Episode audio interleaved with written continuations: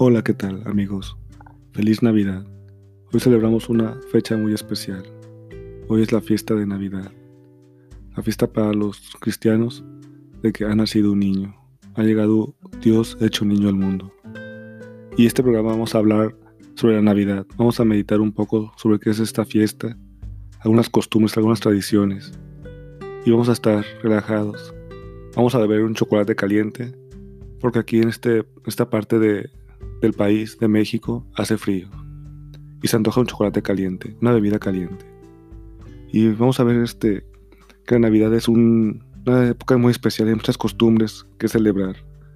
También vamos a ver algunas lecturas, algunos, una recomendación de cuentos navideños para amenizar esta, esta temporada, esta época especial, esta fecha especial. Y el filósofo imberbe, Manuel, les manda un abrazo de Navidad a todos. Feliz Navidad. Que se la pasen muy bien, que hayan cenado muy delicioso en esta fecha. Y vamos a comenzar, amigos. Preparen su chocolate caliente o frío, según sea el clima de su, de su región, y bienvenidos a esta aventura navideña del pensamiento.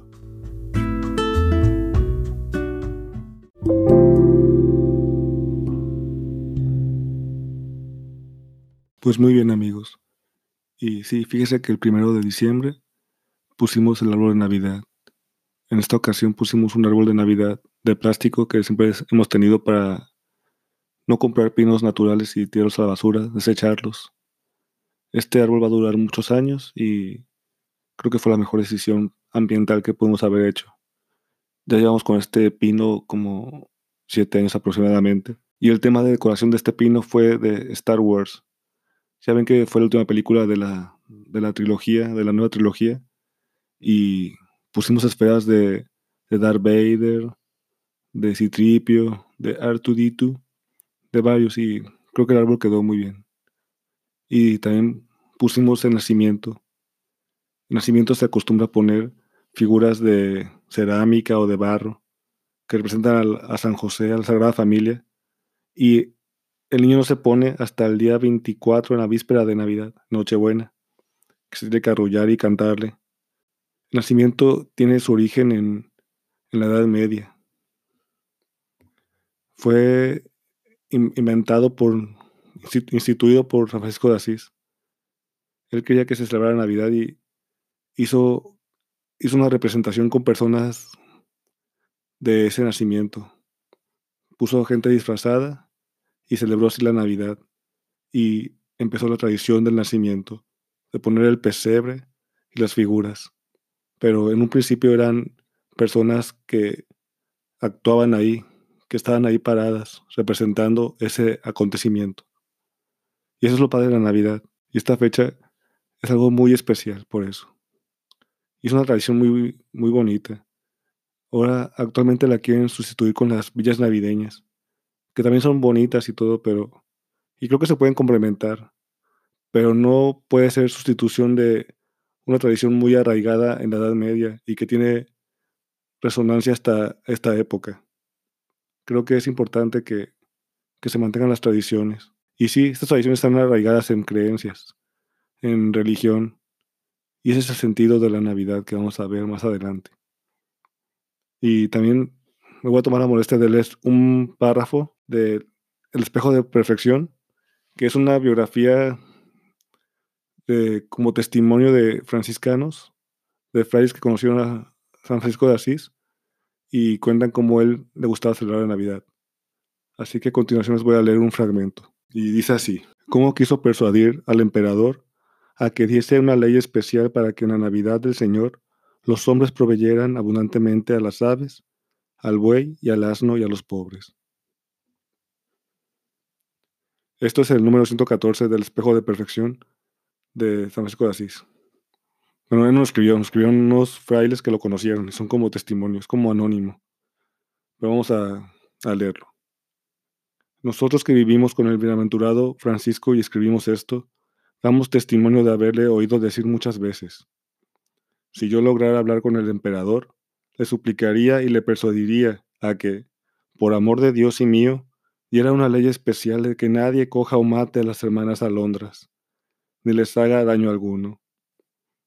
Asimismo, que las autoridades de las ciudades y los señores de los castros y de las villas estuvieran obligados a mandar a sus subordinados que cada año el día de la Navidad del Señor echaran grano de trigo o de otros cereales por los caminos del campo, para que pudieran comer las hermanas alondras y otras aves en fiesta tan solemne. Y también que, por reverencia al Hijo de Dios, a quien esa noche la Santísima Virgen María acostó en un pesebre, entre el buey y el asno, todos aquellos que tuvieran alguno de estos animales les dieran esa noche abundante y buen pienso. Igualmente que todos los ricos dieran ese día sabrosa y abundante comida a los pobres. El bienaventurado Francisco tenía a esta solemne fiesta de Navidad la mayor referencia a que otras fiestas. Y así decía, solamente después que el Señor ha nacido por nosotros, hemos podido ser salvos. Y quería que en esta fiesta, este día, todo cristiano saltara de gozo en el Señor, y que por amor de quien se nos entregó, a nosotros, todos agasajaran con largueza, no solo a los pobres, sino a los animales y a las aves.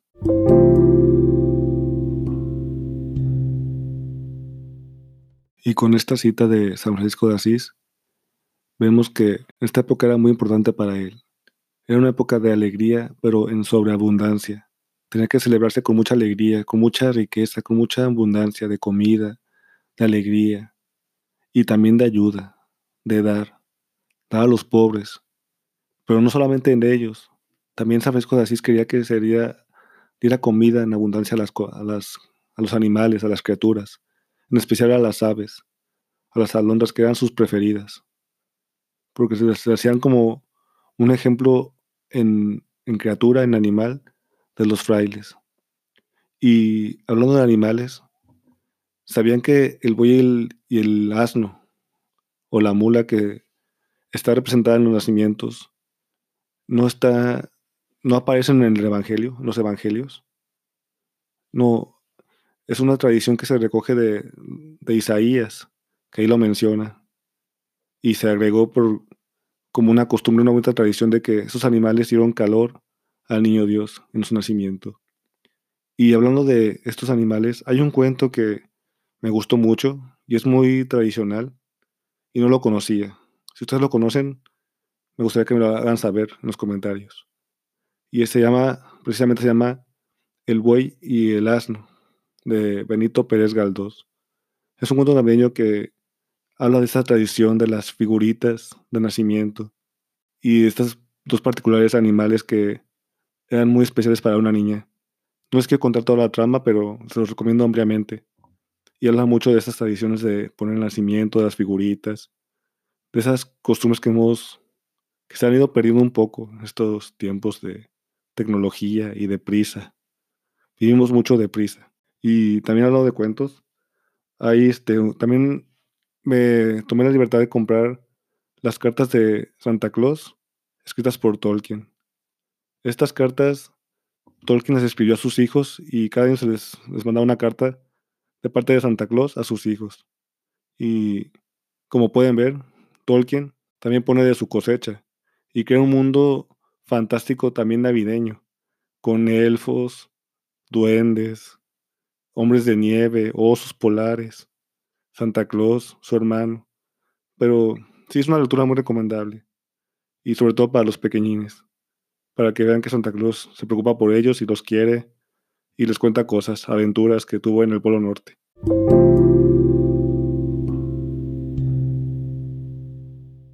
Leí un cuento el día de ayer de Chekhov que se llama Banca. Es un poco triste, pero también se los recomiendo. Es un cuento también muy ad hoc con la Navidad.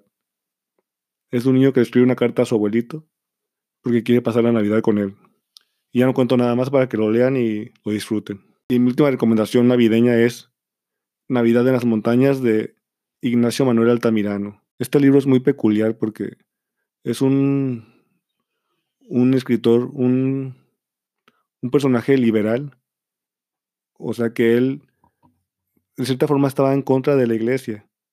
Pero en este libro, él escribe este cuento navideño y cuenta que la Navidad es una época muy especial, incluso para gente que no está acorde con la iglesia. De hecho, hasta la critica. Hay una crítica a la iglesia a los sacerdotes que tienen mucha riqueza.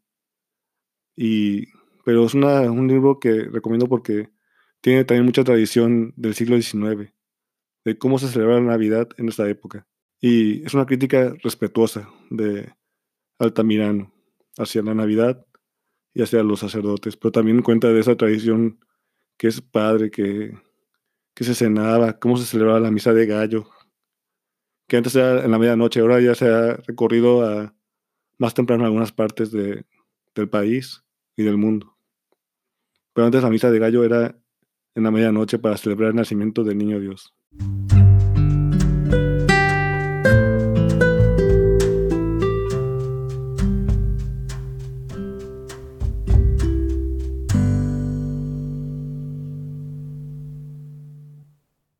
Otro de mis placeres culposos en esta época es ver películas navideñas de todo tipo.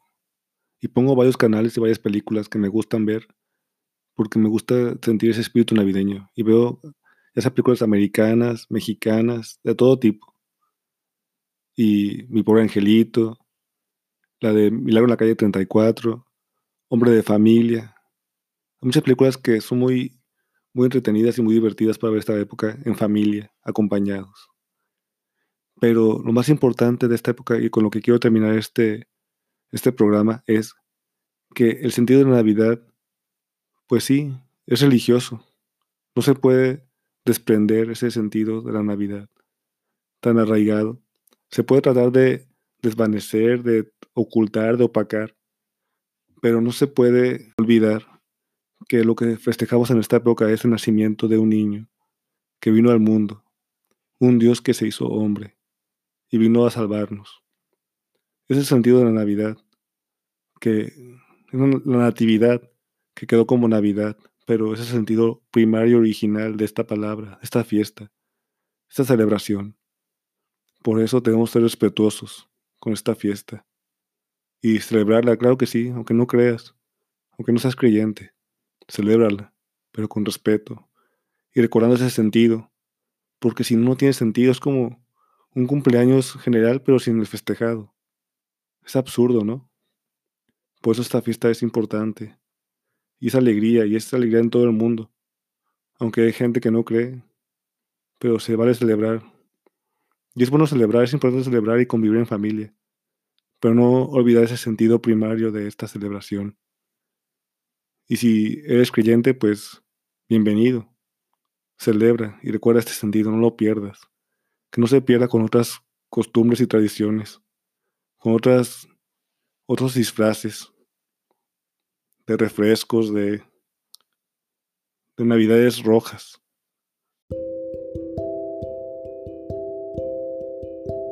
Y ya con esto me despido amigos. Les mando un fuerte abrazo. Que se celebren mucho en compañía de su familia. Abrácense, celebren, canten, corran, jueguen con sus hijos con los hermanos, con sus niños, con los juguetes que trajo San Nicolás o el Niño Dios. Disfruten, alégrense, que hay esperanza.